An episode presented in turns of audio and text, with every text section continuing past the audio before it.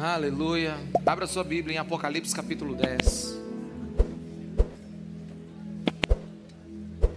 Apocalipse capítulo 10. Aleluia. Bendito seja o nome do Senhor. Vamos continuar nos preparando para a volta dele. Senhor, que a tua palavra seja como fogo um martelo sobre nossas vidas. Eu oro, Senhor. Vem com teu espírito na revelação da tua palavra. Sem o teu espírito, nós não podemos entender a tua palavra. Nós precisamos de revelação vindo do Senhor. É que eu te peço em nome de Jesus. Aleluia. Então vi, Apocalipse capítulo 10, versículo 1. Então vi outro anjo poderoso que descia dos céus. Ele estava envolto numa nuvem, e havia um arco-íris acima de sua cabeça. Sua face era como o sol, e suas pernas eram como colunas de fogo. Ele segurava um livrinho que estava aberto em sua mão. Colocou o pé direito sobre o mar e o pé esquerdo sobre a terra. E deu um alto brado, como o rugido de um leão. Quando ele bradou, os sete trovões falaram. Logo que os sete trovões falaram, eu estava prestes a escrever, mas ouvi uma voz dos céus que disse: Cele o que disseram os sete trovões, mas não o escreva.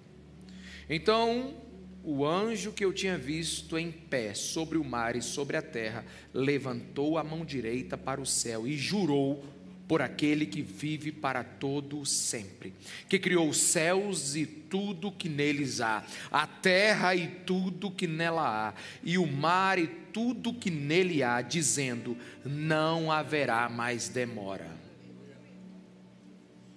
Mas nos dias em que o sétimo anjo estiver para tocar sua trombeta, vai cumprir-se o, o mistério de Deus, como ele o anunciou aos seus servos, os profetas depois falou comigo mais uma vez a voz que eu tinha ouvido falar dos céus: Vá, pegue o livro aberto que está na mão do anjo, que se encontra em pé sobre o mar e sobre a terra. Assim me aproximei do anjo e lhe pedi que me desse o livrinho. E ele me disse: Pegue-o e coma-o. Ele será amargo em seu estômago, mas em sua boca será doce como mel. Peguei o livrinho da mão do anjo e o comi. Ele me pareceu doce como mel em minha boca, mas ao comê-lo, senti que meu estômago ficou amargo. Então me foi dito: é preciso que você profetize de novo acerca de muitos povos, nações, línguas e reis. Aleluia. Aleluia. Estamos em Apocalipse capítulo 10. Nós estamos na nossa décima terceira mensagem sobre o livro de Apocalipse. E estamos aprendendo o que Jesus revelou a João sobre os últimos dias. Mas nós não estamos lendo Apocalipse para amanhã. Estamos lendo Apocalipse para hoje, para nós agora. Amém? É um livro escatológico com ação para hoje, para o nosso coração. E aqui nesse capítulo 10, nós temos dois movimentos, duas cenas bem distintas. Primeiro, João vê um anjo poderoso que descia do céu. Ele estava envolto numa nuvem de glória. Ele tinha o um arco-íris acima de sua cabeça, a aliança que Deus fez com os homens. A sua face era como o sol e suas pernas como colunas de fogo, lembrando a coluna de fogo no deserto quando guiava o povo à noite, iluminava a escuridão da noite. Esse anjo possivelmente pode ser Jesus, pode ser também o anjo poderoso lá de Apocalipse capítulo 5. O fato é que ele é investido de grande autoridade. Tamanha autoridade que um dos seus pés estão sobre a terra e, seus, e, outro, seus, e outro pé seu está sobre o mar, que significa que, que ele tem toda a autoridade. E ele tem na sua mão um livro. Livro é revelação inteligível. Quantos estão aqui? Diga amém. Livro é revelação né, da palavra de Deus, da vontade de Deus. Não é velada, não é escondida, mas é acessível. Esse livro aberto são as palavras que precisam ser profetizadas nos últimos dias. E esse anjo, ele deu um brado como um brado de um leão. E quando ele bradou, a Bíblia diz que sete trovões falaram. Trovões na Bíblia é sinal de juízo e justiça de Deus. É a voz que comanda o universo que provém do trono. Esse é um simbolismo que representa que o céu tem toda, sobre, toda autoridade sobre a terra. Mas João é proibido de dizer. O que isso significa? E não é a primeira vez que alguém ouve a voz de Deus e não pode falar o que ouviu e viu. O apóstolo Paulo, em 2 Coríntios 12, capítulo, no capítulo 12, do versículo 3 e 4, tem a mesma experiência.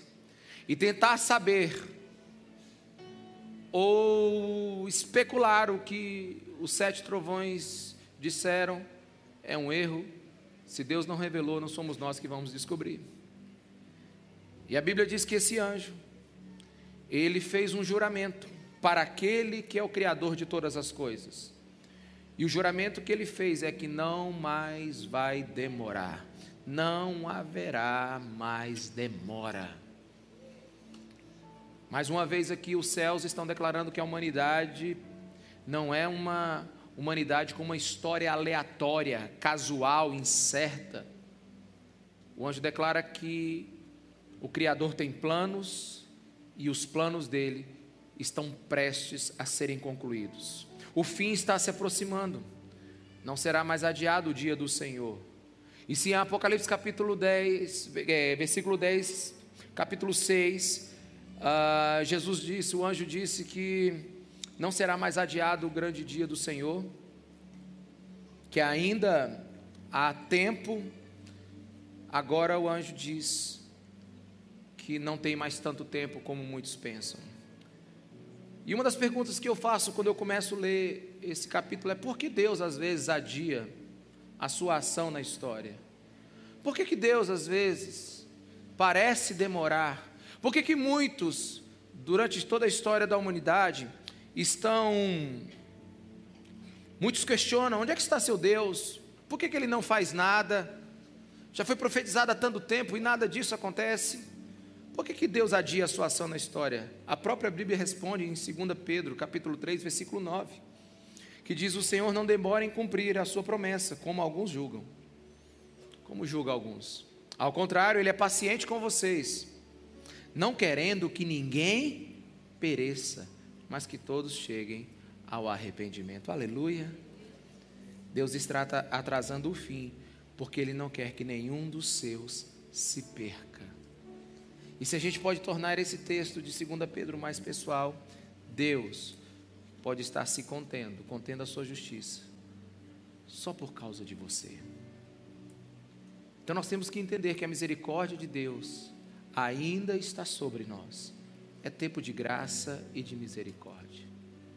Mas o versículo 7 diz que no tempo do anjo da sétima trombeta, todo o mistério de Deus será cumprido. E que mistério é esse? Colossenses 2,2 diz: Esforço-me para que eles sejam fortalecidos em seu coração, estejam unidos em amor e alcancem toda a riqueza do pleno conhecimento, a fim de conhecerem plenamente o mistério de Deus. E qual é o mistério de Deus? A saber, Cristo. Cristo é o mistério de Deus. Cristo é o mistério de Deus, é o completo plano de redenção divino. O mistério de Deus é todo o plano de salvação do homem e julgamento do mal por Deus através da obra de Jesus Cristo. Então, o capítulo 10 tem duas cenas bem definidas: o anjo e o livro. Mas agora, a partir do versículo 8, Toda a ação está focada em João. João diz que depois falou com ele a mesma voz dos céus e disse: Vá, pegue o livro aberto que está na mão do anjo que se aproxima em pé sobre o mar e sobre a terra. Uma voz chega e diz assim: João, pegue o livro. E no versículo 9 diz para ele pegar o livro e para comê-lo. Versículo 9 diz que João se aproxima, pede o livro, pega o livro, e a ordem é para que ele coma o livro.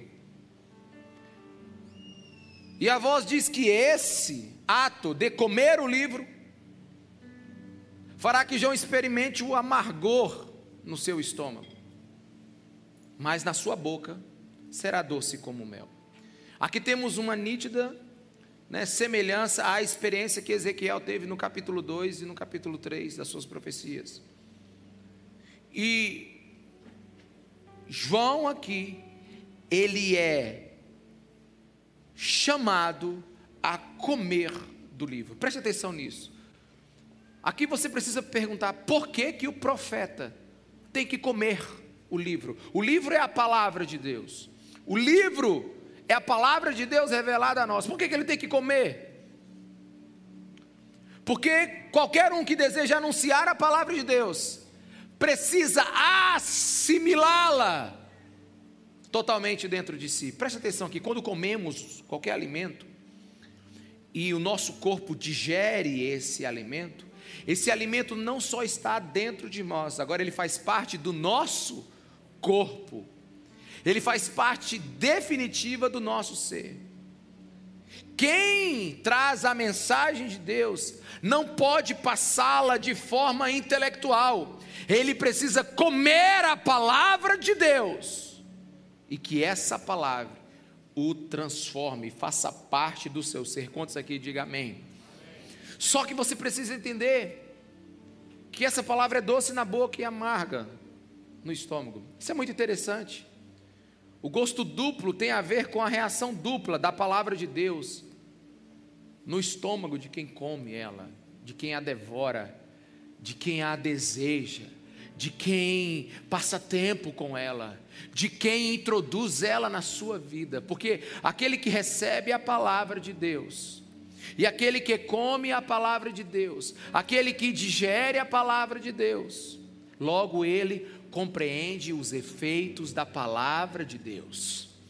E quando falo efeitos, penso em duas coisas aqui. Penso nos efeitos da palavra de Deus na boca daquele que anuncia a palavra de Deus. Na boca daquele que que é o profeta, é o pregador, é o ministro da palavra de Deus. Aos que ministram a palavra de Deus, eu tenho um, um, aviso solene. Ai daquele que repete a palavra de Deus sem antes ser afetada pela palavra de Deus. Nunca um ministro, um profeta, um pregador da palavra de Deus deve anunciar a palavra de Deus sem antes comê-la, sem antes digeri-la em sua vida.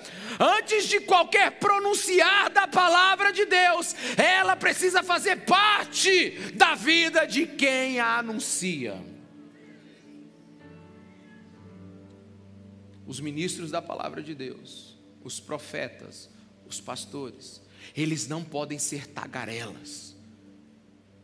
Eles precisam ser homens com autoridade. E só tem autoridade quem come essa palavra.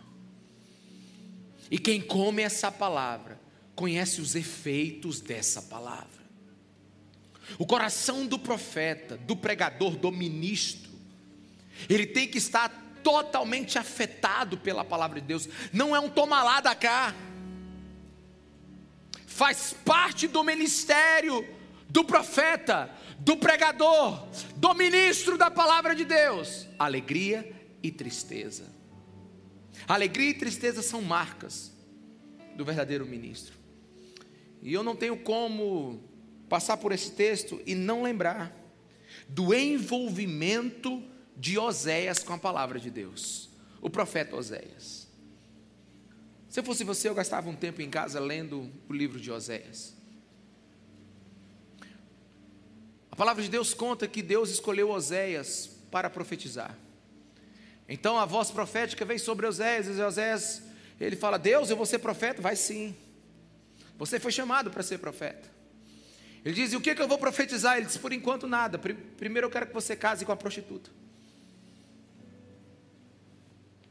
Eu quero que você envolva, que você se envolva com a prostituta. Imagina Oséias pensando na voz de Deus, mandando ele casar com uma prostituta.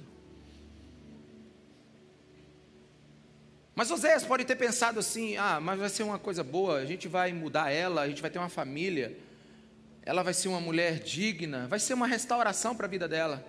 Aí Deus fala assim: ah, ah, Oséias, você vai casar com a prostituta, só que ela vai continuar fazendo programa, e de graça. Ela vai continuar te traindo. E tem mais, Oséias. Você vai amá-la tanto, tanto, como nenhum outro homem a amou. E ela vai continuar traindo. Sabe por quê, Oséias? Porque eu preciso te dar o meu coração. É isso que meu coração sente hoje por Israel. Eu amo Israel de todo o meu coração. Eu amo a minha igreja de todo o meu coração. Mas ela continua se deitando com outros ídolos. Ela continua me traindo adorando outros deuses, fazendo somente o que ela quer. Oséias, antes de você profetizar, eu quero te dar o meu coração. Quantos estão me entendendo? Diga amém. Aquele que ministra a palavra de Deus, ele precisa ser afetado por ela. Você sabe quem verdadeiramente profetiza? Você sabe o que é verdadeiramente uma profecia? é palavra de Deus saindo de dentro do coração do homem.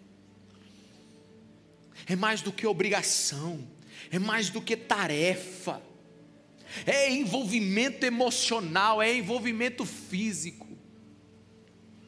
É doce na boca, mas é amargo no estômago. É uma, sabe, é uma mistura de responsabilidades que o mensageiro tem. É vitória e derrota. Os mensageiros de Deus não podem esquecer uma coisa: eles provam da doçura da palavra de Deus. Como é maravilhoso estar ministrando a palavra de Deus para vocês aqui hoje.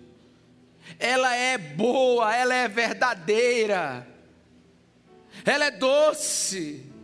Quão bom é ouvir Deus e compartilhar com vocês mas uma tristeza, uma amargura vem no coração de quem prega, de quem ministra, de quem profetiza.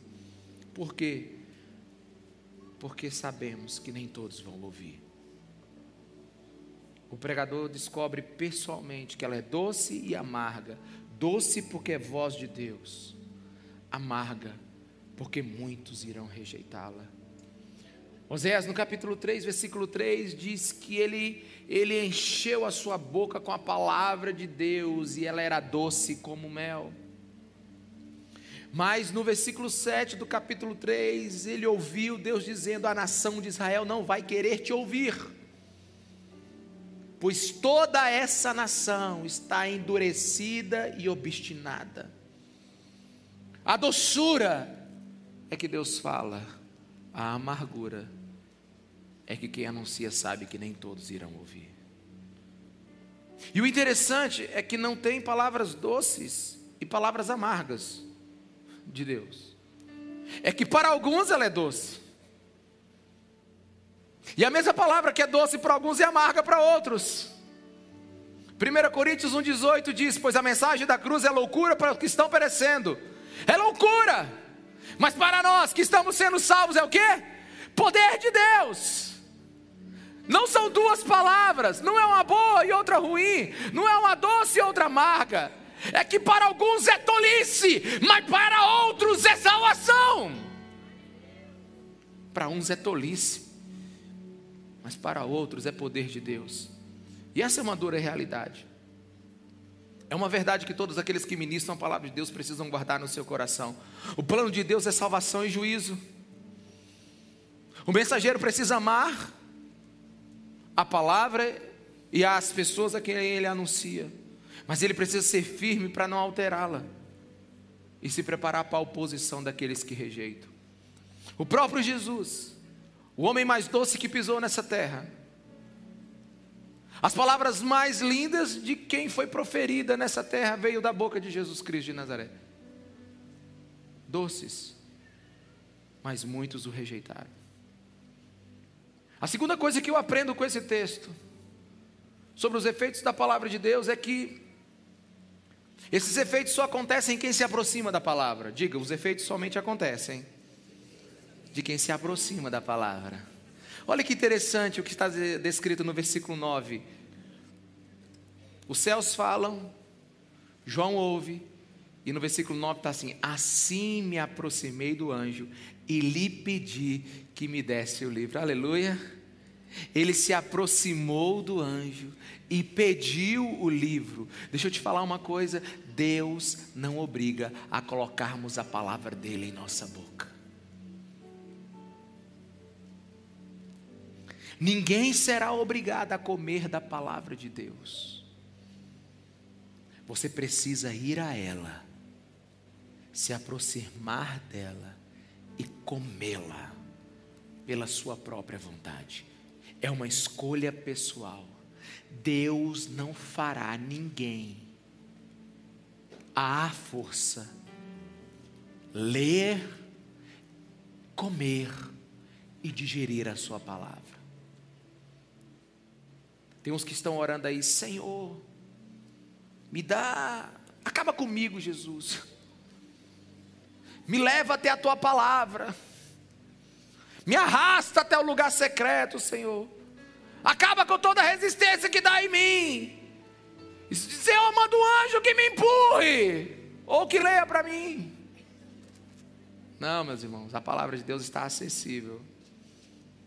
Ela está acessível a você. E você já tem uma ordem. Pegue o livro e coma. Pegue o livro e coma. Agora deixa eu te falar. Mesmo que você vai de forma espontânea até o livro, Deus não vai mudar os efeitos dele após você comer. A palavra de Deus, ela tem do, doces certezas, mas ela tem amargas advertências.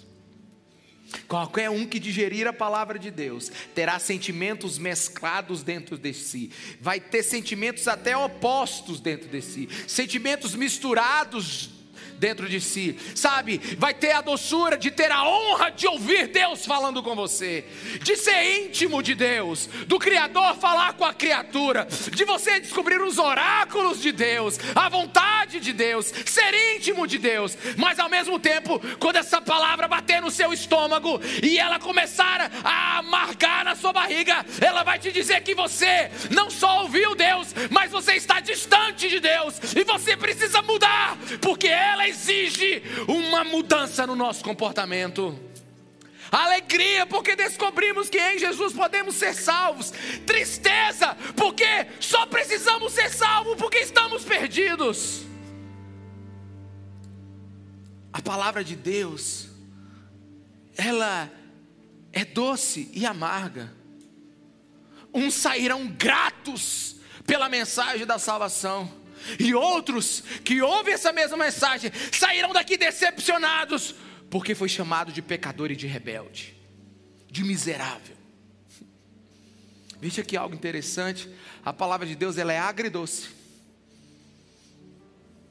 Ela é agridoce. Ela é salvação somente porque apresenta perdição. Quantos estão aqui? Diga amém. Ela é verdadeira ela é doce, mas exige uma mudança. Ela exige que você tenha um comportamento. Sabe, é o Jesus que salva, mas é o Jesus que é Senhor, aleluia.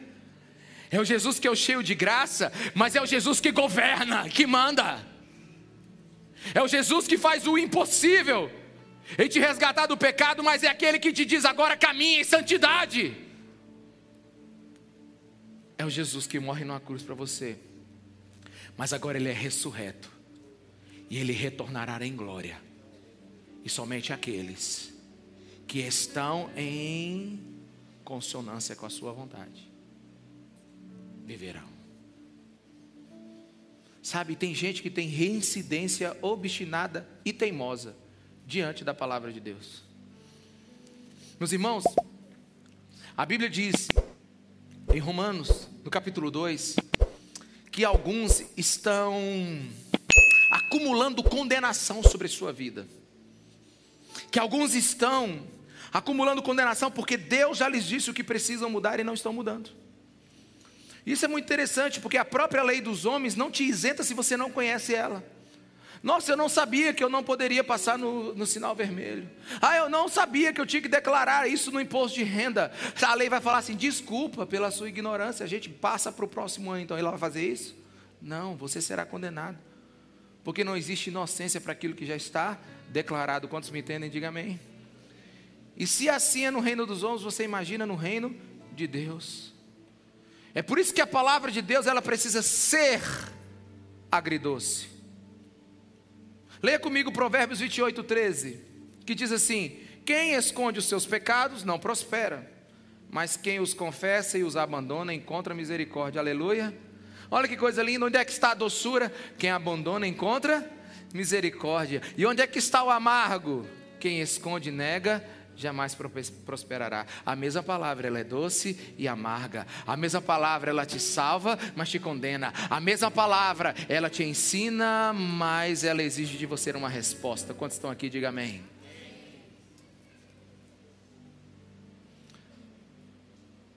Onde é que está a doçura da palavra de Deus? 1 Pedro 2,24. Ele mesmo levou em seu corpo os nossos pecados sobre o madeiro,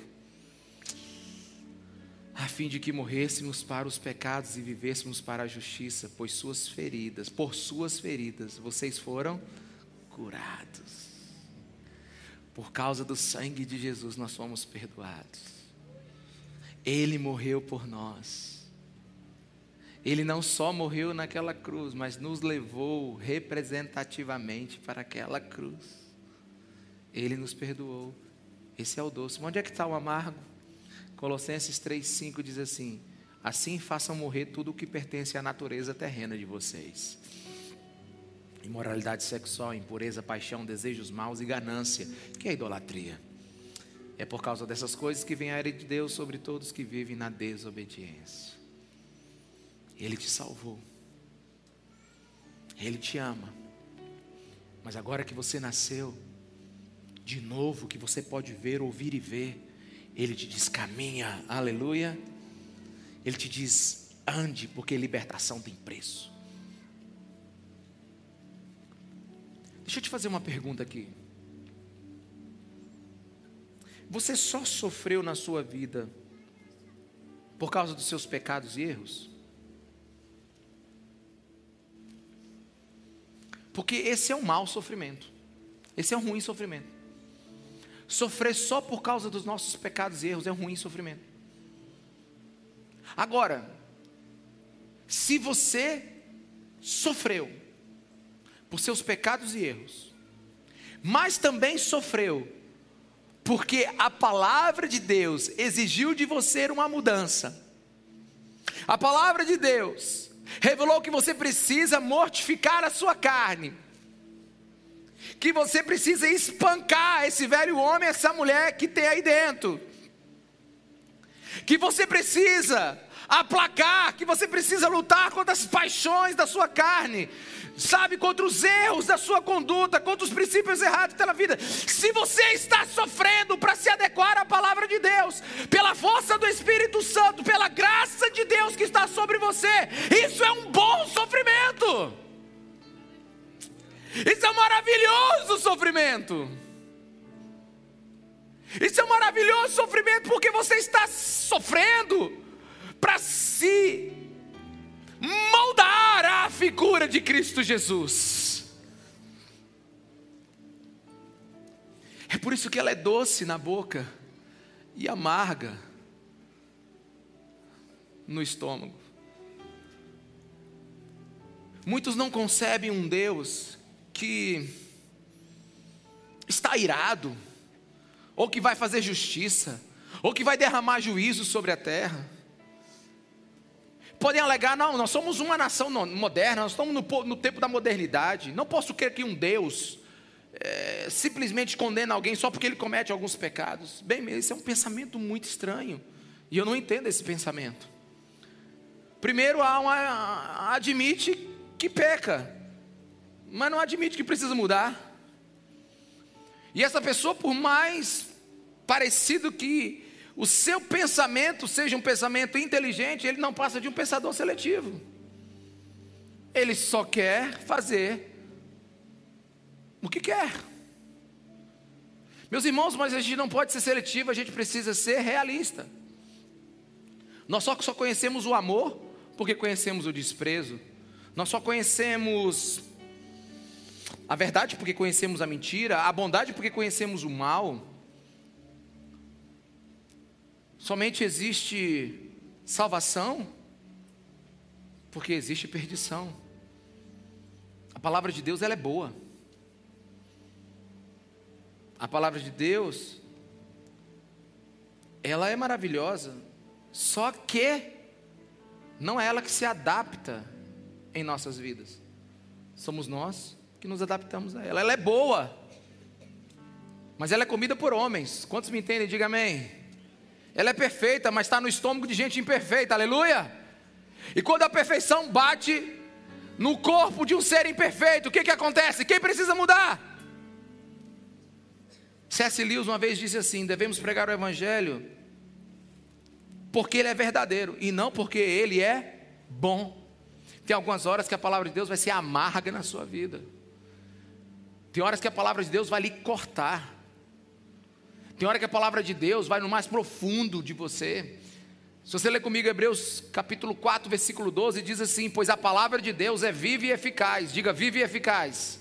Para quê? Afiada, mais do que qualquer espada de dois gumes, corta subindo e corta descendo, corta indo e corta voltando. Ela penetra até o ponto de dividir alma e espírito, juntas e medulas. Ela julga pensamentos e intenções do coração. Olha onde a palavra de Deus vai.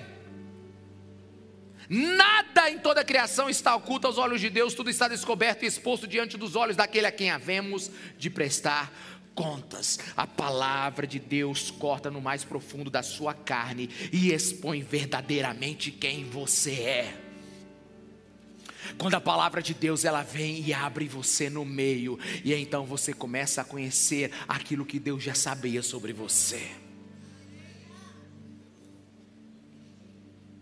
Meus irmãos, onde a palavra de Deus chega verdadeiramente, tudo muda.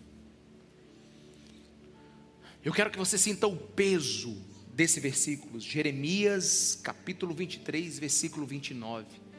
Não é a minha palavra como fogo? Pergunta ao Senhor.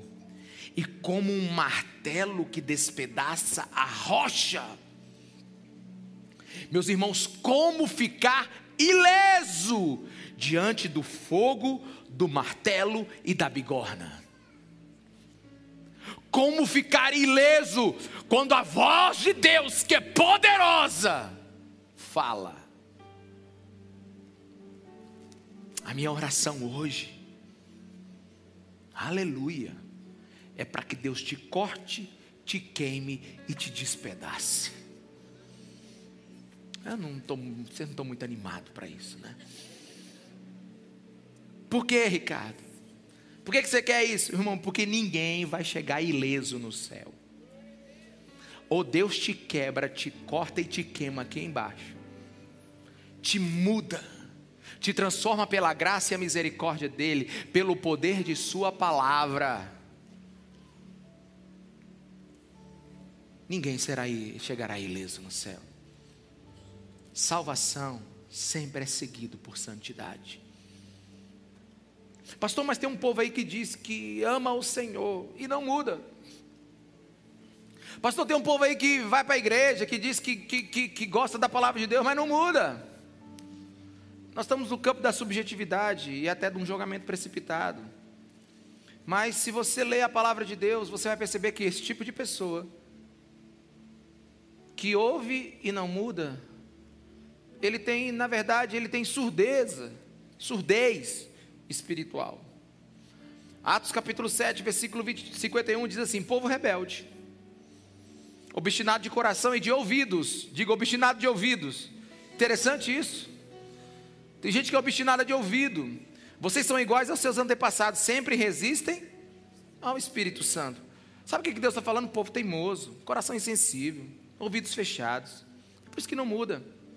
E aqueles que estão com ouvidos fechados, não muda, mas também tem outra, outro tipo de ouvidos, que é de audição seletiva. Tem gente que só gosta de ouvir o que gosta. 2 Timóteo 4,3 diz assim: Pois virá o tempo em que não suportarão a sã doutrina, não suportarão a palavra de Deus por inteira. Ao contrário, sentindo coceira nos ouvidos, juntarão mestres para si mesmos, segundo seus próprios desejos. Tipo assim, nós não gostamos disso, bora ver quem fala o que a gente gosta e a gente segue ele. Vamos seguir só quem fala o que a gente gosta. Para quê? Para sustentar as nossas fantasias, os nossos mitos. Versículo 4. Eles se recusarão a dar ouvidos à verdade, voltando-se para os seus mitos. Sabe, gostam de encher a sua barriga com alimento estragado. Meus irmãos, tem que comer a palavra de Deus, porque nós não estamos falando de divertimento intelectual. Nós não estamos falando, nossa, mas eu gostei dessa mensagem. Nossa, mas foi tão interessante o que ele falou. Não, a pergunta é: você comeu? Ela entrou dentro de você, ela gerou vida. Ela te fez viver uma vida de sacrifício e de renúncia. Porque se a palavra de Deus não fez isso dentro de você, ainda você não ouviu a palavra de Deus, você só leu as letras de um livro. Porque a Bíblia se torna a palavra de Deus quando ela entra dentro de você e te transforma. João, você tem que comer. Mas comer por quê, Jesus? É porque você tem que digerir, João. É porque ela tem que fazer diferença dentro de você, João. É que a gente não está brincando de ficar citando versículo, João. Ela tem que te cortar, ela tem que te queimar, ela tem que te dar uma indigestão. Você tem que voltar para casa com o estômago embrulhado.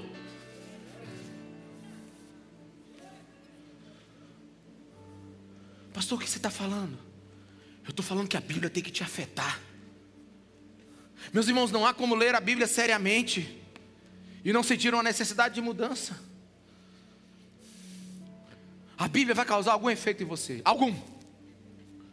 Conheço um homem que lá ao ler a Bíblia queimou ela. Porque não aguentou ela apontar o dedo na cara dele e dizer assim: você precisa mudar. Mas conheço outros que fizeram dela o seu maior tesouro. Na história de vários puritanos, quando você ouve a palavra de Deus, você descobre que alguns quando iam ser presos, eles diziam assim: tirem-me tudo, tirem minha mulher, tirem-me meus filhos, mas não me tirem a palavra de Deus. Porque eles precisam, nós precisamos dela. Quando alguém come a palavra de Deus, medita nela, ela vai provocar alguma reação. E deixa eu te falar, quem come tem que comer por inteiro, diga por inteiro. É muito interessante porque tem um povo aí que só gosta de palavra boa. Se você gosta só de palavra doce, açucarada, vai comprar um devocional açucarado para você, irmão. Vá lá na banca da esquina e compre um devocional. Compre uma, uma, uma caixinha de promessa. Quem, quem já viu caixinha de promessa aqui? Quem é do tempo da caixinha de promessa aqui? Na casa da minha avó mater, paterna tinha uma caixinha de promessa. 365 Promessas. Ah, tem alguém aqui, irmão, desse tempo aqui? Tem uns aqui, ó. Né? Aí eu ia lá na caixinha, não tinha uma, um versículo amargo, tudo era doce. Era tudo bênção. Não importa, era assim um, uma caixinha desse tamanho assim, ó. Aí você passava o dedo assim e puxava. Só era bom. Não tinha nada ruim. Meu irmão, se você quer palavra açucarada, Vá na banca da esquina. Seja seletivo. Não pega nada que vai trazer, sabe, um gosto amargo para sua barriga. Daqui a pouco estão fazendo uma Bíblia. A Bíblia compilada. Nessa versão, nós só temos versículos bons para a sua fé. Sabe, esqueça os textos amargos. Sabe, nada de condenação, nada de deixar o pecado. É só vitória. Compre a Bíblia. Ela tem menos 292 páginas.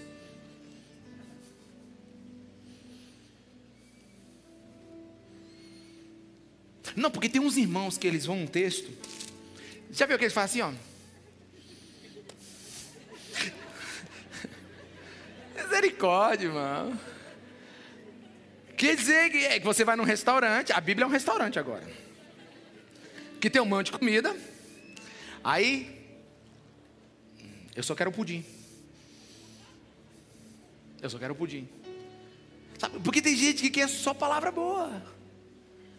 Não quer ser feliz, só feliz. Pega uma Coca-Cola e vai comer picanha. Muita. Muita. Sabe, tem crente que quer viver só de algodão doce. Não, pastor, eu, eu, eu, eu não vou comprar uma Bíblia assim, não. Não, não compro uma Bíblia, mas só quer culto assim. Só quer culto de palavra boa. Esses dias a pessoa, pastor, não dá para o senhor assim aliviar. Eu digo, aliviar como, irmão? Eu estou seguindo a Bíblia. Nós estamos em Apocalipse, nem a, ó, a, a sétima trombeta ainda nem tocou. Não derramou nem uma taça. E nem a ira de Deus veio totalmente sobre a terra. Vocês vão ver o pau quebrando lá na frente. Porque aqui nós estamos no tempo da graça ainda. Porque aqui a ordem é João coma. E quando ele come o livro, ele não escolhe a parte que gosta, ele come, ele come a salvação dada por Cristo Jesus, mas come o sangue de Jesus derramado naquela cruz. Ele come homens sendo salvos, mas come a igreja de Esmirna sendo perseguida e morta no Coliseu. Quando comemos a palavra de Deus, não escolhemos o que comer. Mas tem gente que só gosta do culto, né? A, a, vigília, qual a vigília? Vigília, trazendo à existência o negócio dos meus sonhos. Aleluia, eu vou nessa vigília. Mas na vigília, paixão por Jesus. Uma vez nós fizemos uma campanha né, na nossa igreja, há uns anos atrás, que foi morrer para mim mesmo. Na igreja toda não quis entrar toda, não. Todo mundo botou, lembra, pastor? Nós botamos o, a pulseirinha, morrer para mim mesmo. Não sobrar nada de mim, aleluia. Que a palavra de Deus venha e me consuma que ela me despedace, que ela me altere, que ela me transforme. Aleluia. Sabe, irmão, eu quero que você volte para casa hoje com o estômago revirado. Esse negócio de culto, só culto açucarado, culto leite moça, culto, culto pudinzinho. Acabou, irmão. Jesus está voltando. A gente precisa da palavra de Deus para ser santificado por ela.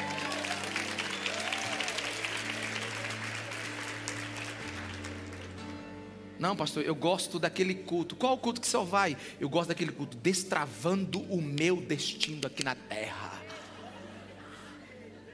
Eu vou te dizer qual é o teu destino aqui na terra, irmão, se o Espírito Santo não te pegar. Já viu o culto? Culto só vitória. Irmão, se é só vitória, está faltando outra parte da palavra. É só vitória, está faltando. Está faltando admoestações. Está faltando advertência. Está faltando igreja, se prepare. Ele é santo, Ele é santo, Ele é santo. E é interessante que só depois disso, João é autorizado a profetizar. Coma primeiro e depois profetiza. Negócio de falar sem se envolver? Não. Igreja não é lugar de envolvimento, não, irmãos. Igreja é se tornar o corpo de Cristo. É lugar de permanência.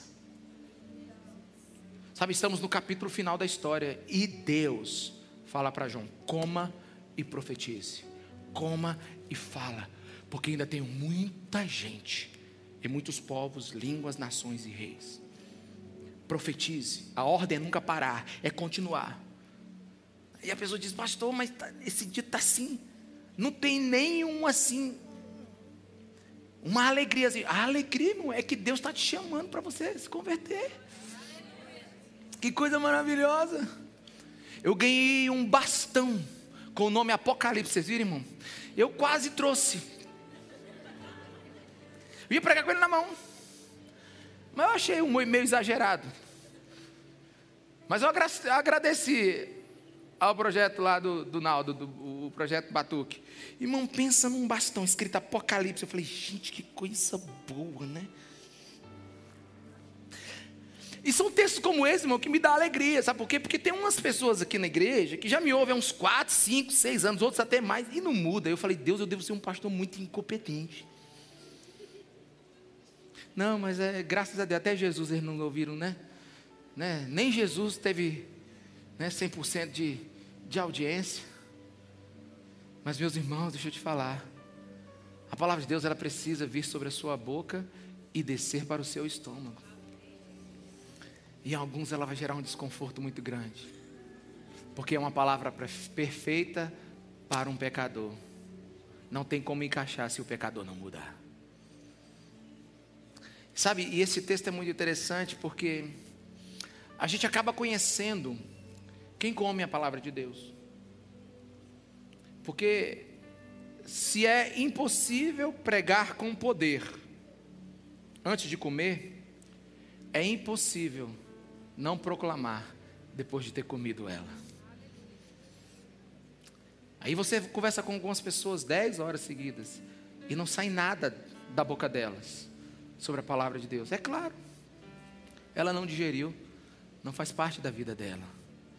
Quem come do livro não consegue ficar de boca fechada. É impossível, repito, é impossível pregar o livro com poder antes de comê-lo. Mas depois de comê-lo, é impossível não pregá-lo. Ainda tem mais uma coisa. Não é que o cristão é masoquista. Mas tem algumas palavras de Deus sobre nossas vidas que elas são tão duras, que elas são martelos, que elas são fogo, que elas são sabe, elas nos quebranta, nos arrebenta e ainda a gente gosta. E eu descobri por quê. Provérbios 27, 7. Coloca para mim aí. Olha o que diz a palavra de Deus. Provérbios 27, 7.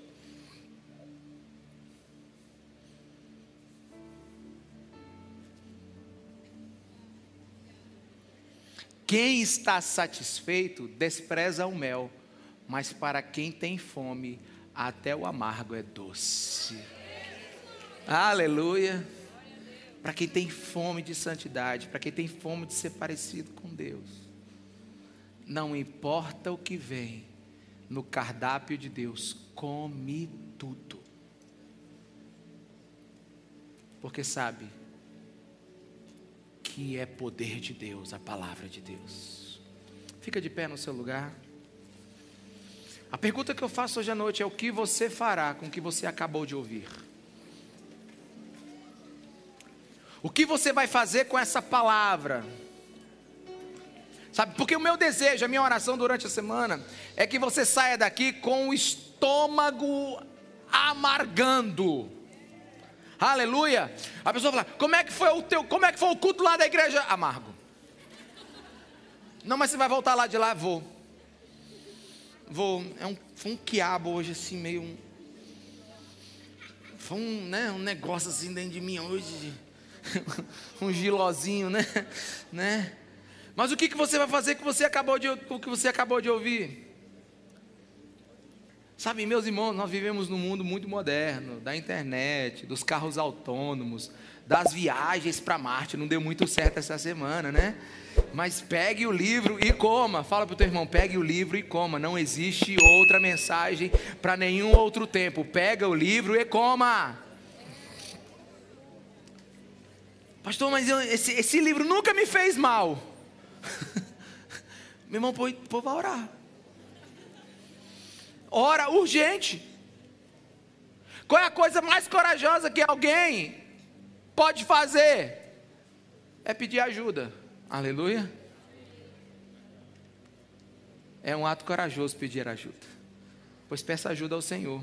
Porque Apocalipse capítulo 10 é claro: um anjo, um livro, uma ordem e os efeitos dessa ordem. Aleluia. Um anjo e um livro, como o livro. E na hora que você comer o livro, ele vai ser agridoce dentro de você porque ele precisa gerar inquietação. Sabe, eu perguntava, sabe, assunto da célula, qual o tema? Inquietação, estou inquieto. Por quê? Porque eu preciso ser o que a palavra diz, diz que eu sou. O que a palavra diz que eu preciso me tornar. Até porque, presta atenção que coisa interessante, que eu nunca tinha pensado nisso. São valores do reino entrando dentro de um pecador. Amém? Tem que chacoalhar a gente. E a Bíblia te fere. E a Bíblia te mata. E eu penso em duas coisas quando eu falo isso. Eu estou falando literalmente que alguns estão morrendo por causa da Bíblia e não negam ela. É porque alguns realmente morreram por causa da palavra de Deus. E porque todos, em segundo lugar, precisam matar o velho homem se quiserem fazer a vontade de Deus. Qual o desejo do meu coração? É que Deus te fira gravemente hoje. Eu queria que Deus te vencesse hoje nessa batalha. Ah, aleluia. E que você voltasse para casa terrivelmente ferido, como um soldado que foi ferido numa batalha. Eu queria que Deus te ferisse tão gravemente que somente Jesus Cristo pudesse te salvar. Porque assim é a palavra de Deus. Ela é o banquete completo para a salvação do homem e a santificação dele. A igreja dos últimos dias não é a igreja que escolhe textos, a igreja dos últimos dias é aquela que abre a Bíblia em Apocalipse capítulo 1, vê a glória do Senhor Jesus Cristo, passa pelas sete igrejas do capítulo 2 e 3, avança no capítulo 4 e 5 pela sala do trono, a glória de Jesus, a glória do Cordeiro, a glória de Deus, os anjos cantando, mas ela também começa a entrar na abertura dos seis, dos seis selos, ela come a sala do trono, mas ela também come os cavaleiros do Apocalipse, ela come, ela come as as pragas, ela come o juízo. Nós somos uma igreja que quer o banquete inteiro. Sabe por quê? Porque é essa palavra que vai santificar o povo de Deus. A igreja não prega o que pensa, a igreja tem uma mensagem. Nós não somos daqueles que criamos a nossa mensagem, nós somos aqueles que anunciamos a mensagem que nos foi dada. Nós somos o povo que se converte a palavra e não que cria uma palavra para a gente gostar.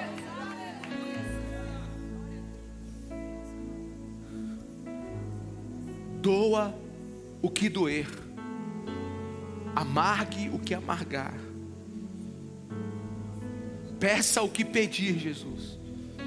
Nós queremos ser parecidos contigo. Graça e misericórdia, doçura de Deus sobre nós, responsabilidade e decisão.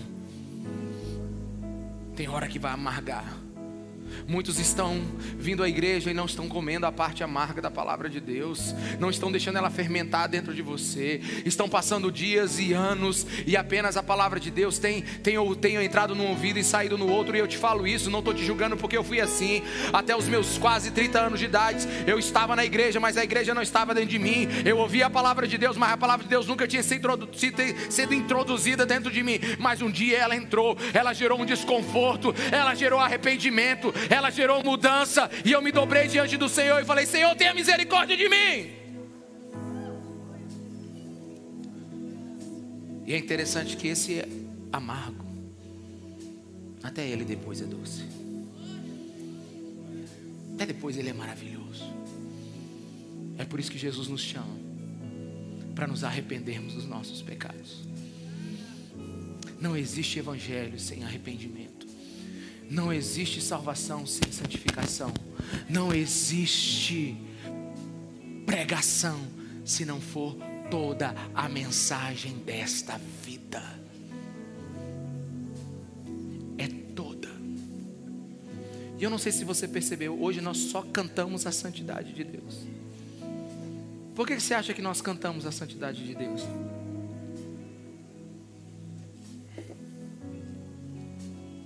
Porque o Espírito Santo precisa revelar que Deus quer um povo que, pelo poder do Espírito Santo, por causa do poder do sangue de Jesus sobre nós, seja parecido com Ele. Jesus escolheu ser o cabeça desse corpo, e Ele está purificando o corpo. Aleluia. Feche seus olhos.